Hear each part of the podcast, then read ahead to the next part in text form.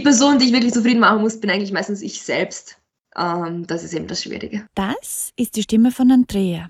Andrea hat Physik studiert und auch in Physik promoviert. Heute ist sie Studiengangsleiterin eines Mechatronik- und Robotik-Bachelor- und Masterstudiengangs an einer technischen Fachhochschule. Wenn euch die Folge mit Andrea gefällt, dann teilt sie sehr gerne mit jemand, den sie gefallen könnte.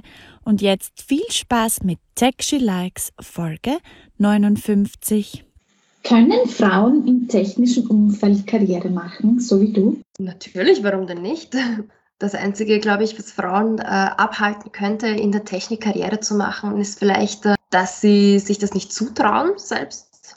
Also äh, wichtig ist das Selbstvertrauen und dass man sich auf jeden Fall nicht unter den Wert verkauft. Aber grundsätzlich empfinde ich selbst das nicht als großartiges Problem, als Frau in die Technik einzusteigen.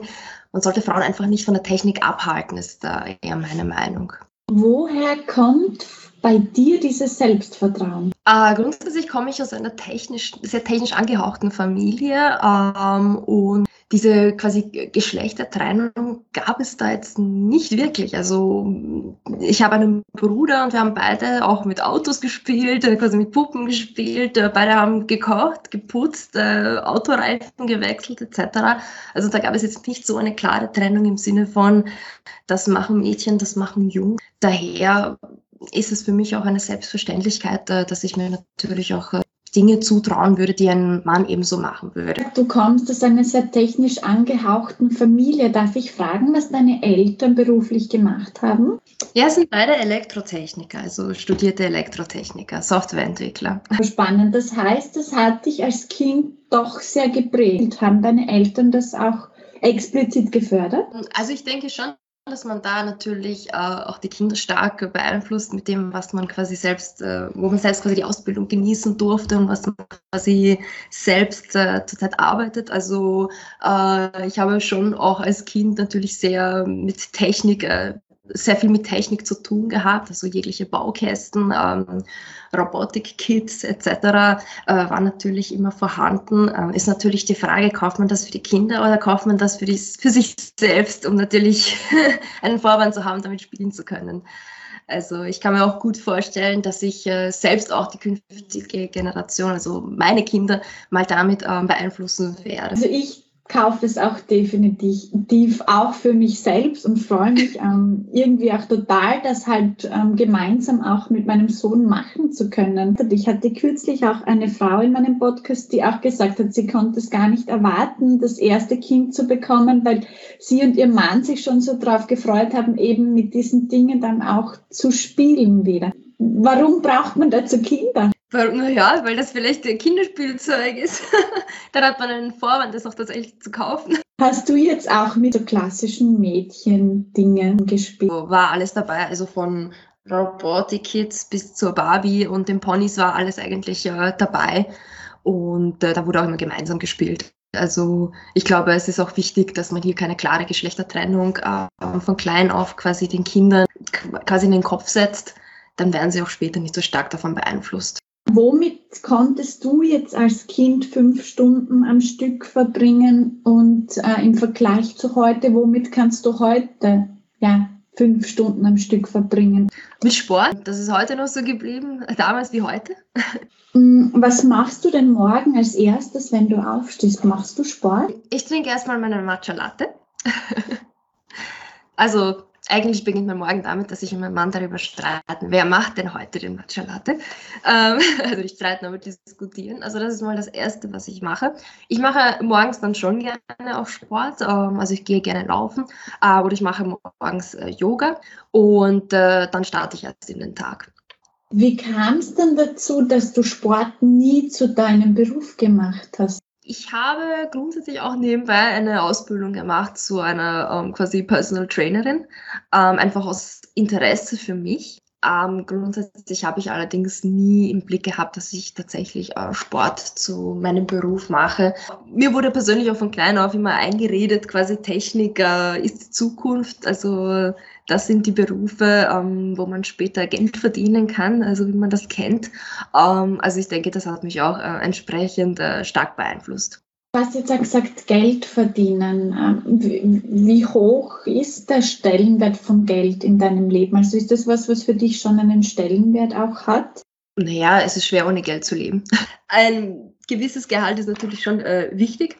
Ähm, allerdings ist Geld natürlich nicht alles. Also wichtig, viel wichtiger ist es für mich, dass der Job ähm, einen auch wirklich erfüllt, ähm, dass man wirklich äh, gerne in die Arbeit geht und gerne jeden Tag äh, dort verbringt. Immerhin verbringt man ja die meiste Zeit seines Lebens doch ähm, im Job selbst. Allerdings, äh, wenn das Gehalt natürlich gar nicht passt und man nicht davon leben kann, dann kann der Job noch so viel Spaß machen, aber überleben kann man nicht. Also ein gutes Gleichgewicht sollte schon vorhanden sein. Wie ist das jetzt heute in deiner Rolle als Studiengangsleiterin, als Frau, auch in einem männerdominierten Studiengang? Grundsätzlich weiß ich es immer gewohnt, eher in einem männerlastigen Umfeld zu arbeiten. Also eigentlich von Anfang an schon.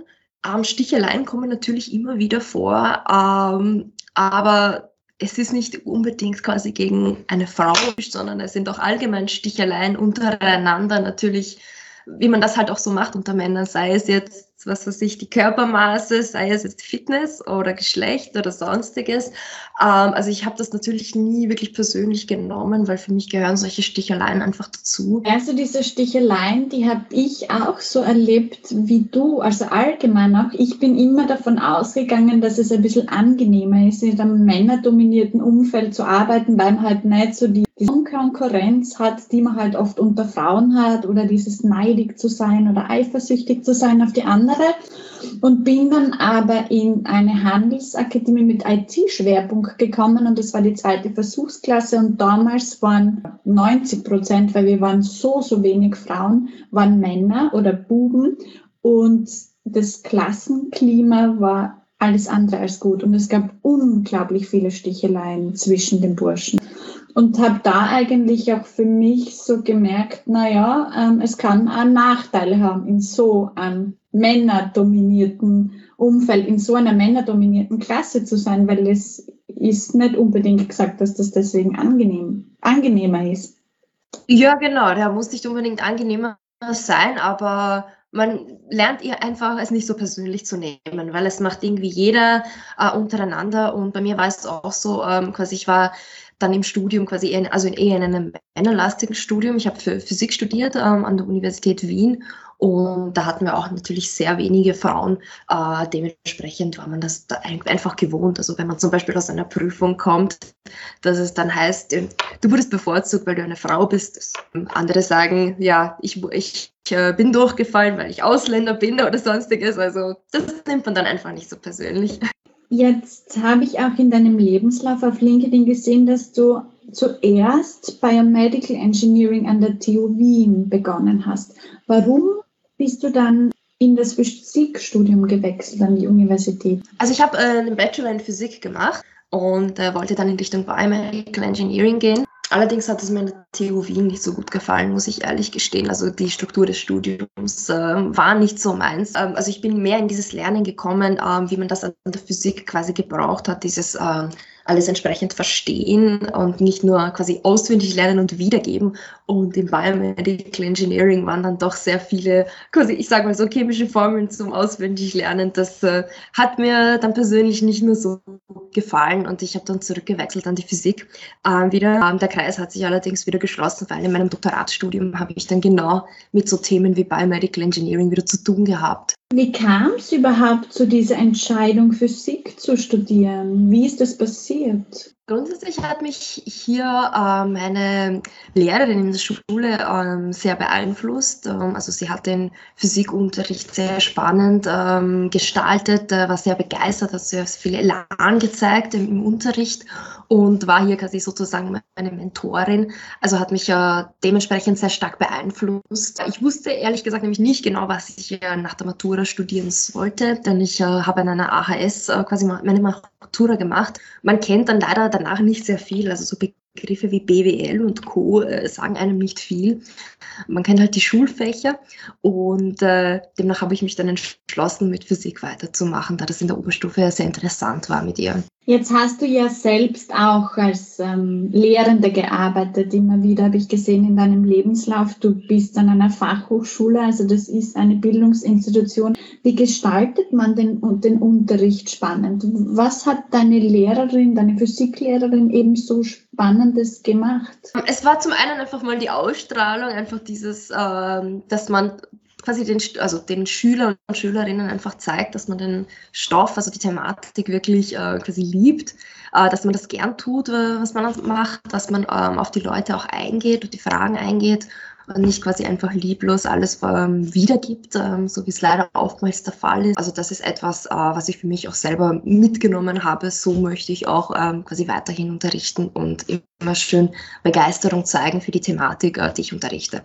Was unterrichtest du eben? Äh, ich unterrichte äh, Materialwissenschaften ähm, an der Fachhochschule. Spezialisiert ist das mehr auf äh, Metalle, dadurch, dass ich mein Doktoratstudium in ähm, Materialphysik gemacht habe. Ähm, mit der Spezialisierung quasi auf äh, biomedizinische Produkte, ja, also aus der Perspektive eines äh, Materialwissenschaftlers. Ebenso aber äh, die Grundlagen der Mechatronik für quasi das Bachelorstudium äh, Mechatronik Robotik, in dem ich auch als Studiengangsleitung tätig bin.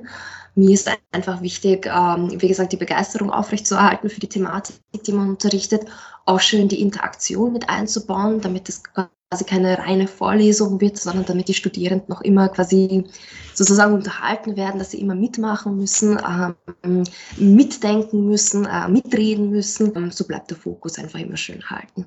Bist du jetzt in diese Rolle der Studiengangsleiterin gekommen? Hast du dich dafür beworben? Hat da jemand gesagt, du bist die Richtige? Grundsätzlich ähm, hat mich mein Mann dazu auch motiviert, mich äh, zu bewerben. Also ich habe an der Fachhochschule als Lektorin zunächst angefangen und äh, relativ äh, kurz danach ähm, hat es geheißen, dass äh, die Studiengangsleitungsstelle quasi ähm, frei wird und dass eine neue Studiengangsleitung äh, quasi gesucht wird. Nun, äh, da ich zuvor schon an der Universität sehr viel mit Studierenden gearbeitet habe, ähm, habe ich mir gedacht, ist das einfach wirklich das Richtige für mich, da man hier in sehr engen Kontakt mit Studierenden tagtäglich ist ähm, sie quasi immer in verschiedensten Lebenssituationen betreuen muss und äh, quasi die ganze Organisation des Studiengangs übernimmt. Daher habe ich mich entschlossen, ähm, mich hier entsprechend auch zu bewerben. Wie ist es dir dann gegangen bei diesem Bewerbungsprozess? Worauf hast du da geachtet und wie war das dann? Ich habe mir ehrlich gesagt die Chancen nicht so hoch ausgerechnet, da ich eigentlich noch relativ jung bin ähm, noch nicht zu viel ähm, Berufserfahrung habe sozusagen. Und demnach habe ich das einfach mal als Bühne genutzt, um mich einfach zu zeigen, damit sich die Leute merken, äh, hier bin ich und ähm, wenn nicht jetzt, dann komme ich später. Wichtig war es mir einfach authentisch zu bleiben und äh, Spaß zu zeigen, also Spaß an der eigenen Thematik, die man auch unterrichtet und äh, an dem einfach, was man macht. Also du bist wirklich ein Beispiel, das zeigt, man kann jung sein, man kann weiblich sein äh, und man kann trotzdem im technischen Bereich was erreichen, auch ähm, durchaus sehr jung. Also ich finde es großartig, dass du das geworden bist. In dieser Rolle als Studiengangsleiterin, in diesem Bewerbungsprozess zur Studiengangsleiterin. Waren da mehrere Frauen beteiligt? Weißt du das? Das äh, hat man mir nie gesagt, wer die anderen Bewerber, Bewerberinnen waren. Also das erfährt man leider nicht im Nachhinein. Was hast du jetzt bei deiner Bewerbung auch konkret beachtet? Also hast du das sehr auf das Motivationsschreiben Wert gelegt, auf den Lebenslauf? Also kannst du da so Tipps auch mitgeben für andere Frauen, die sich eben auch für Führungsrollen bewerben wollen oder die irgendwie dir das nachmachen wollen und sagen, okay, ich traue mir jetzt einfach einmal, ich probiere das genauso wie die Andrea aus? Puh, das ist äh, schwierig zu sagen. Also ein gutes, gutes Motivationsschreiben äh, ist, denke ich mal, sehr wichtig. Ähm, allerdings ist es weitaus wichtiger in Österreich, würde ich mal sagen, die Kontakte, also dass man die quasi pflegt äh, und entsprechend äh, von Person zu Person quasi mit den Leuten ähm, auch redet. Also ich denke, äh, es hat einen weitaus größeren Impact gemacht, dass ich äh, hingegangen bin und gesagt habe, ich möchte es machen, als wenn ich mich nur beworben hätte, quasi mit einem Motivationsschreiben. Ähm, also ich denke, das wäre wichtig. Allerdings äh, habe ich mich noch nicht bei so vielen Unternehmen beworben, dass ich jetzt so großartig Tipps äh, zum Bewerben geben würde. Also das muss ich schon gestehen. Das heißt, du bist auch jemand, der da durchaus hingeht, ähm, persönlich mal anklopft äh, an der Tür und sagt, hallo, da bin ich, wie schaut das aus? Ja, ja, schon, auf jeden Fall. Also ähm, das habe ich schon noch bei anderen Unternehmen auch gemacht in meiner Bewerbungsphase, also quasi hingegangen ähm, um nachzufragen, äh, wie es denn läuft. Wie ist es jetzt auch für dich in dieser Rolle? Wie geht's dir? Was ist da auch der Unterschied von dem, was du davor gemacht hast? Also zuvor war ich in der Forschung tätig, ähm, eben viel im Labor äh, sitzt man dann und äh, hat entsprechend auch ähm, die passende Lehre dazu mit Studierenden. Äh, jetzt bin ich natürlich ähm, nicht mehr so viel in der Forschung, da jetzt da sehr viel Zeit natürlich ähm, vorhanden bleibt, also man sehr viel Zeit investieren sollte in die Rolle der Studiengangsleitung. Also ich bin äh, sehr viel in Kontakt äh, mit den Studierenden, quasi ähm, organisiere den gesamten Studiengang, also die Stundenpläne sollten entsprechend immer bereitstehen. Ich rede sehr viel mit den Studierenden, wie quasi die äh, Stimmung gerade ist, äh, wo gibt es Probleme etc. Oftmals kommen auch einzelne Studierende mit persönlichen Problemen. Auch hier gilt es natürlich, äh, entsprechend hinzuhören und entsprechend äh, zu handeln natürlich. Und daneben habe ich natürlich auch äh, meine gesamte Lehre, wo ich quasi jeden einzelnen Studierenden betreue. Also alles in allem muss ich sagen, ist das ein sehr schöner Job. Ähm, man hat sehr viel Kontakt mit den Studierenden, aber auch mit, natürlich mit anderen Lehrenden, da man natürlich für den gesamten Studiengang auch äh, verantwortlich ist. Äh, also man sollte schon sehr viel Freude haben in Ko Kommunikation mit anderen und ähm, ja, entsprechendes Eingehen, wenn es dann Probleme gibt. Jetzt stehst du ja auch einem sehr technischen Studiengang vor Mechatronik und Robotik. Wie ist da die Zusammensetzung der Studierenden in diesem Studiengang? Also wie, wie hoch ist da auch der weibliche Anteil an Studierenden? Leider sehr gering. Es beginnen immer mehr in, in den ersten quasi Studienjahren, aber bis zum am Ende, also als Absolventinnen, bleiben uns dann leider, leider relativ wenige. Also es ist ein sehr männerlastiges Studium. Immer wieder wechseln ähm, die Frauen ähm, zu anderen Studiengängen, unter anderem zu eher so biomedizinisch angehauchten, äh, was man immer so wieder mitbekommt. Ähm, also alles in allem haben wir weitaus mehr Absolventen als Absolventinnen.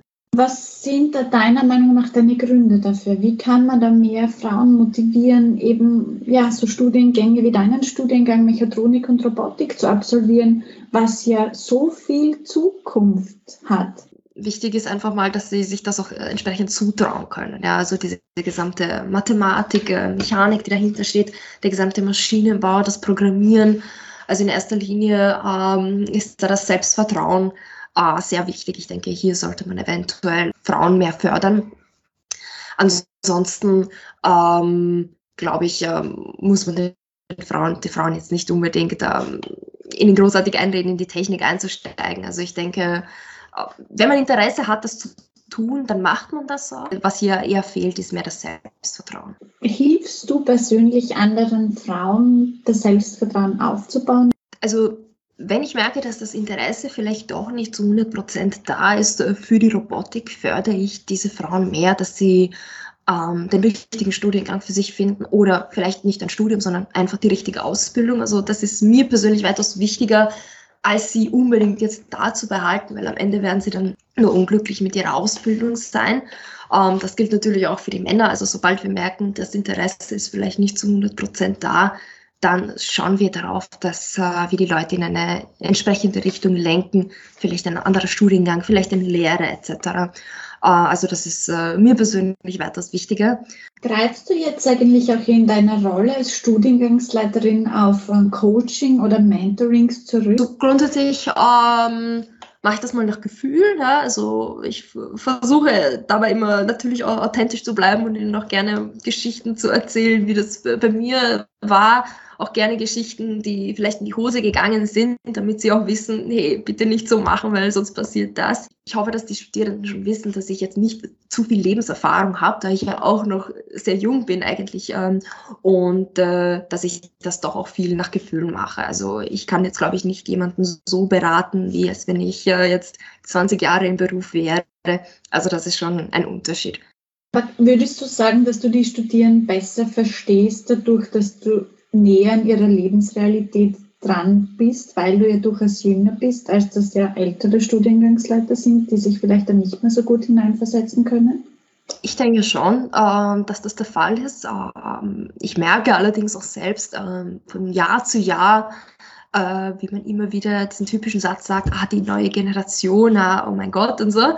Ähm, da merkt man dann einfach, man beginnt sich schon langsam zu entfernen, ja, weil man einfach immer immer mehr und mehr Erfahrung selbst hat und man immer quasi klüger in der, in der eigenen Thematik wird.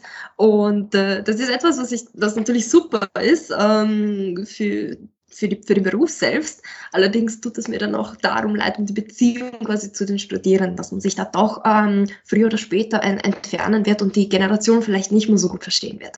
Wenn du jetzt deinen Führungsstil beschreiben sollst, ähm, wie würdest du den beschreiben? Was ist dir wichtig? Mir ist wichtig, dass wir als Team arbeiten, äh, dass ich jetzt dann nicht unbedingt äh, selbst, also am Ende muss ich dann doch selbst entscheiden, aber mir ist es wichtig, ein gutes und ein starkes Team zu haben, äh, ehrliche Personen um mich herum zu haben ähm, wo man sich gut austauschen kann. Ähm, denn ich denke, im Team sind wir doch äh, weitaus stärker und können einen weitaus besseren Studiengang aufbauen, weiterentwickeln, organisieren, als wenn das nur eine einzelne quasi Person macht. Also für mich ist einfach, äh, steht das Team an oberster Stelle.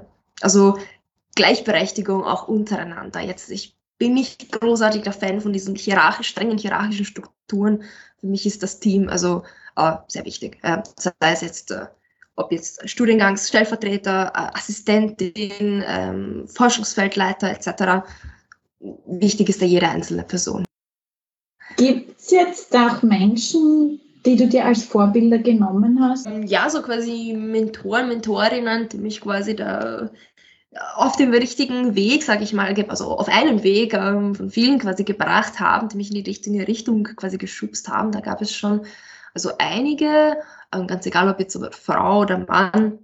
Also angefangen eben bei meiner Lehr Physiklehrerin in der Schule, äh, die mit so viel Begeisterung äh, Physik unterrichtet hat, hat sie mich schon mal dazu gebracht, dass ich anfange, Physik zu studieren. Ähm, während der Umsetzung meiner Masterarbeit ähm, wurde ich auch von einem Doktoranden betreut, der ebenso mit sehr viel Begeisterung, wirklich sehr viel Elan ähm, mit der Thematik umgegangen ist. Also auch das hat mich sehr motiviert. Ähm, auch weiterhin quasi dran zu bleiben und ein Doktoratstudium anzufangen. Und im Doktoratstudium selber, also mein Zweitbetreuer, der Professor von der Universität, äh, die Art und Weise, wie hier mit ihm gearbeitet wurde, ähm, hat mich auch sehr stark beeinflusst. Das ist etwas, woran ich gerne heute noch äh, zurückdenke und wie ich auch gerne mit meinen Studierenden umgehe, nämlich quasi immer ein offenes Ohr für sie zu haben. Ähm, sie haben für mich oberste Priorität und äh, quasi immer für sie da zu sein und versuchen, ihnen zu helfen. Ja, also das ist etwas, was ich genießen durfte, ähm, sich wirklich sehr um die Studierenden Mühe zu geben und das ist auch etwas, was ich heute noch gerne ähm, so weitermachen würde. Also das sind so quasi meine Vorbilder von, von damals. Gibt es jetzt eine Person, mit der du gerne mal deine Mittagspause verbringen würdest? Mit der Geschäftsführung von der Fachhochschule. Wenn du jetzt einen Aufsichtsrat für dich gründen würdest, wen mhm. würdest du in diesem Aufsichtsrat berufen? Also vielleicht mal meinen Mann, meine Assistentin, die ist äh, sehr ehrlich und direkt, das, äh, das ist gut, ähm, und meine beste Freundin. Also ich denke, hier kann ich dann schon sehr direkte und ehrliche ähm, Antworten bekommen. Du hast ja jetzt deinen Mann erwähnt. Du hast vorher schon erwähnt, äh, dass ein Mann dir auch äh, nahegelegt hat, dich für diese Stelle als Studiengangsleiterin zu bewerben. Was können denn Männer zur Karriere einer Frau beitragen? Naja, sie können die Frau äh, unterstützen. Ähm, ich denke, alleine Karriere zu machen, ist dann doch relativ schwierig. Also es ist sehr viel besser, wenn man einfach zu zweit ist. Also quasi irgendwer muss dann doch, also man muss schon noch zusammen auch im Hintergrund einen Haushalt schupfen, ähm, was weiß ich, sich um das Leben dahinter auch kümmern, um das Privatleben. Und das ist immer sehr hilfreich, wenn man noch zu zweit ist und man das zu zweit quasi organisieren und umsetzen kann, etc. Also eine gewisse Unterstützung sollte da schon gegeben sein, auch, ähm, dass man immer eine Person hat, die einen dann auch zuhört, wenn es mal Schwierigkeiten gibt ähm, in der Arbeit, etc. Also das ist schon äh, sehr hilfreich. Oder wenn auch mal das Essen vorbereitet ist zu Hause. Du hast ja vorher auch davon gesprochen, dass man das Netzwerk nicht unterschätzen sollte. Wie netzwerkst du? Also worauf legst du Wert? Also ich persönlich bin mehr der Netzwerker beim Mittagessen, beim, beim schnellen Kaffee trinken, äh, am Gang ähm, quatschen. ähm, Smalltalk. Wie schaut das jetzt bei dir privat im Alltag aus, was Robotik betrifft? Hast du einen Staubsaugerroboter zu Hause? Hast du Sprachassistenten zu Hause, die dich unterstützen? Nutzt du Roboter auch privat? Ja, schon sehr viel. Aber das ist hauptsächlich mein Mann, der mich da stark beeinflusst, ähm, weil das einfach so ein Hobby ist. Und das heißt, er ist auch in derselben Branche wie du, in einer ähnlichen Branche? Nein, gar nicht, gar nicht. Also der arbeitet im Bereich erneuerbaren Energien. Äh, also es ist gar nichts mit Robotik, aber ist einfach gerne quasi ein Handwerker zu Hause. Bist du zu Hause auch handwerklich tätig oder lässt du das dann eher deinen Mann machen? Also an die Elektronik, äh, an die wage ich mich nicht, also die wage ich mich nicht anzugreifen. Alles andere kann ich schon machen, aber es ist auch mehr so eine Gemütlichkeit. Also er macht das schon, demnach muss ich es nicht tun. Gibt es für dich auch technische Stücke, die du in Ehren hältst? Also gibt es für dich etwas ähm, Technisches aus deiner Kindheit, aus deiner Jugend, wo du sagst, das werde ich mir für immer aufbeheben, das will ich vielleicht ja auch mal meinen Kindern zeigen oder das will ich ähm, den Studierenden in 20 Jahren zeigen? Also gibt es da irgendetwas? Also ich habe grundsätzlich schon einige Dinge von früher noch quasi ähm, aufgehoben, Dinge von zum Beispiel von Großeltern, ähm, zum Beispiel alte Mikroskope, alte Kameras äh, etc. Oder, oder, die CD. Ja. Ich gehöre ja noch zu der Generation, die das erleben durfte, die CD, aber das, das kennen die, kennt die neue Generation vielleicht schon gar nicht mehr. Also ja, ähm, diese Dinge habe ich, ich habe grundsätzlich schon eine kleine Sammlung von diesen, äh, ich nenne sie mal älteren Dingen, die ich später der neuen Generation gerne zeigen würde. Bist du jemand, der eher top geplant ist oder alles auf den letzten Drücker macht? Top geplant. Ich versuche mich hier äh, in dem Bereich auch etwas mehr zu entspannen. Ich bin grundsätzlich jemand, der immer Wochen vor einer Deadline eigentlich fertig ist. Ähm, das darf man natürlich vielleicht nicht zu laut sagen, ähm, aber ich bin lieber früher fertig und überdenke dann das, was ich getan habe, ob das auch so passt, ob man das nicht vielleicht doch besser machen könnte, als äh, Dinge auf den letzten Drücker zu machen. Das finde ich unglaublich bemerkenswert. Ähm, wie schafft man das? Wie kann man das? Ich denke, das ist einfach eine Typfrage. Also ich war auch ähm, an der Universität nie der Typ, der am letzten Drücker gelernt hat, so wie das doch die meisten Studierenden machen. Also das ist etwas, das habe ich nie gekonnt, dieses ein- und fünf Tagesprüfung. Ich lerne jetzt fünf Tage und Nächte durch. Ähm, für mich war das immer klar, drei Monate vor der Prüfung mache ich meinen, meinen Plan, jeden Tag ein paar Seiten und äh, das hat sich immer so gezogen. Also ich brauche Infos rechtzeitig, damit ich äh, die Arbeit auch wirklich äh, gut erledigen kann. Also das hat sich bis heute eigentlich gezogen. Natürlich geht auch alles am letzten Drücker. Ähm, allerdings möchte ich auch selbst zufrieden sein mit dem Output und ähm, das bin ich dann vielleicht nicht so. Also die Person, die ich wirklich zufrieden machen muss, bin eigentlich meistens ich selbst. Ähm, das ist eben das Schwierige. Kann man jetzt überhaupt eine Führungsposition, eine Studiengangsleiterrolle haben ohne Plan? Ohne Planung und Selbstorganisation ist es, glaube ich, unmöglich, weil das erfordert selbst sehr viel Organisation, sehr viel auch ähm, Disziplin äh, etc. Also ich denke, jemand, der sich nicht selbst gut organisieren hat, hat da, glaube ich, äh, eher schlechtere Karten. Bist du zu Hause oder im Urlaub auch jemand, der alles managt? Zu Hause ja. Äh, Im Urlaub äh, eher weniger. Also im Urlaub kann man mal alles liegen und fallen lassen und einfach im Urlaub sein. Aber zu Hause ja. Also ich äh, nutze meine Zeit schon, äh, ich schaue schon drauf, dass es eher effizient genutzt wird, dass ich jetzt nicht unbedingt ewig lang für den Haushalt oder sonstiges benötige. Ähm, denn ich, ich mache auch viel tagsüber und äh, das muss ich alles entsprechend auch ausgehen. Wie stehst du dem Programmieren gegenüber? Sollte das ein Pflichtfach in der Schule werden? Oder Programmieren, Making, Robotik, sollte das ein Pflichtfach in der Schule werden? Äh, Programmieren vielleicht nicht unbedingt. Äh, allerdings wäre es schon gut, dass sich ähm, Schüler und Schülerinnen schon mit der Robotikthemen auseinandersetzen, dass sie schon mal hineinschnuppern können in die Themen. Das ist, die setzt sich ja zusammen aus äh, Mechanik, Elektronik und Informatik. Also so ein allgemeiner Überblick äh, in die Thematik wäre schon gut.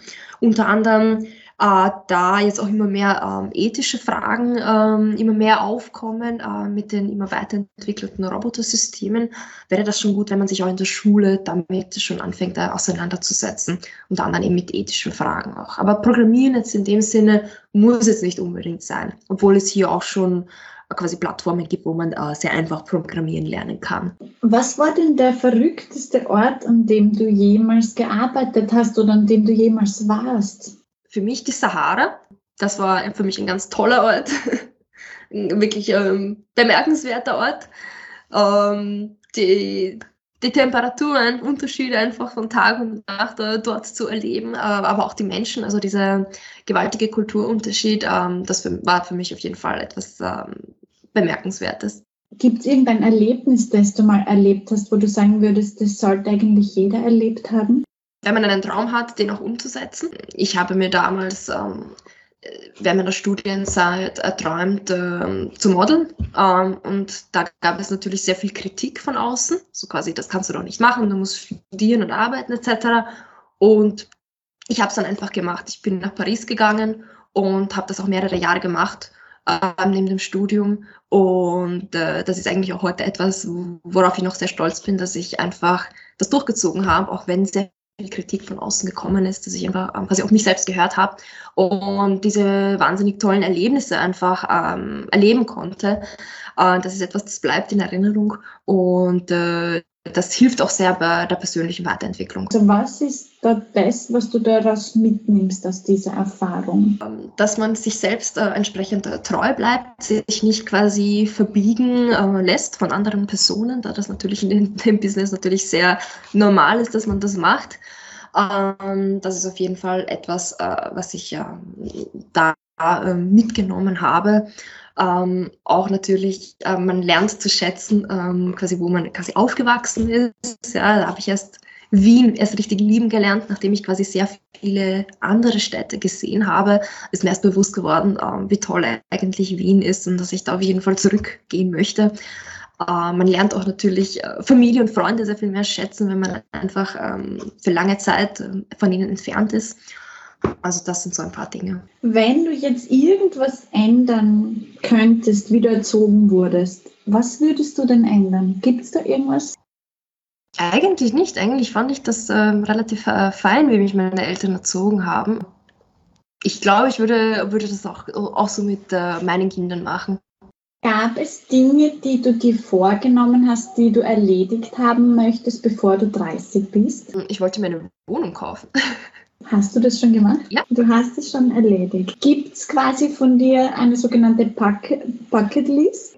Ich hatte es äh, im Sinne von ja, Ausbildung erledigen, dies und das. Äh, allerdings ähm, habe ich das schon etwas äh, beiseite geschoben, weil ich doch gemerkt habe, also vor allem in meinem Ausbildungsweg, dass ähm, alles einfach kommt, wie es kommt und man das nicht unbedingt nach einer Liste äh, abarbeiten muss. Äh, man ändert sich selbst, äh, Interessen ändern sich, äh, Menschen um einen herum ändern sich. Demnach kann man auch gewisse Dinge im Leben einfach auf sich zukommen lassen. Wenn du jetzt Bildungsministerin wärst, was würdest du tun? Was mir persönlich in der Schule sehr, viel, sehr gefehlt hat, war, ich habe nie gelernt, wie man Steuern zahlt, was eine Versicherung ist und Co. Also wenn man aus der Schule kommt, dann steht man eigentlich ziemlich verloren da und weiß eigentlich nicht viel. Also äh, es ist zwar natürlich sehr wichtig und, und gut, auch für die Entwicklung äh, natürlich Latein und Griechisch und Co. zu lernen, aber ich würde die Inhalte doch mit äh, ein bisschen mehr, sagen wir mal, Praxis ergänzen, damit man einfach ein bisschen mehr fürs Leben vorbereitet ist. Was hast du denn für eine Vorstellung von dir, wenn du mal 50 bist? Ich und mein Mann betreiben äh, sehr viel Sport. Sie sind äh, sehr begeisterte Läufer und Läuferinnen und machen auch immer wieder gerne bei so ähm, Wettläufen mit. Und äh, meine Vorbilder hier sind immer die, die älteren Teilnehmer und Teilnehmerinnen, die im sehr hohen Alter wirklich noch ähm, solche Läufe bewältigen können. Da denke ich mir jedes Mal, das möchte ich auch so machen, äh, genauso fit ähm, möchte ich auch äh, in dem Alter noch sein. Was kann man denn von dir lernen? Durchhaltevermögen, ähm, Disziplin.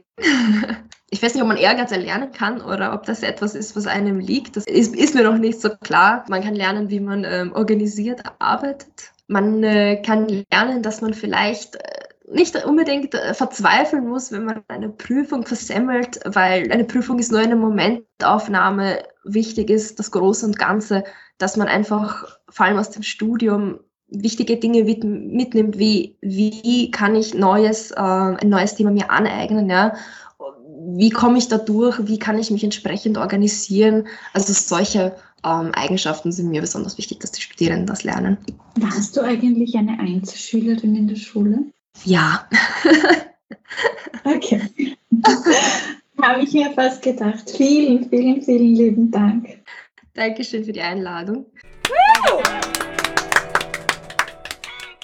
Das war die Folge mit Andrea. Wenn euch die Folge gefallen hat, dann freue ich mich sehr, wenn ihr Techshy Likes abonniert bei Apple Podcast und Spotify und wenn ihr gerade bei Apple auch eine Bewertung dalasst. Für Feedback könnt ihr mich auch erreichen unter Techshy Likes bei Instagram, bei Facebook, bei LinkedIn oder über meine Website www.techshylikes.co.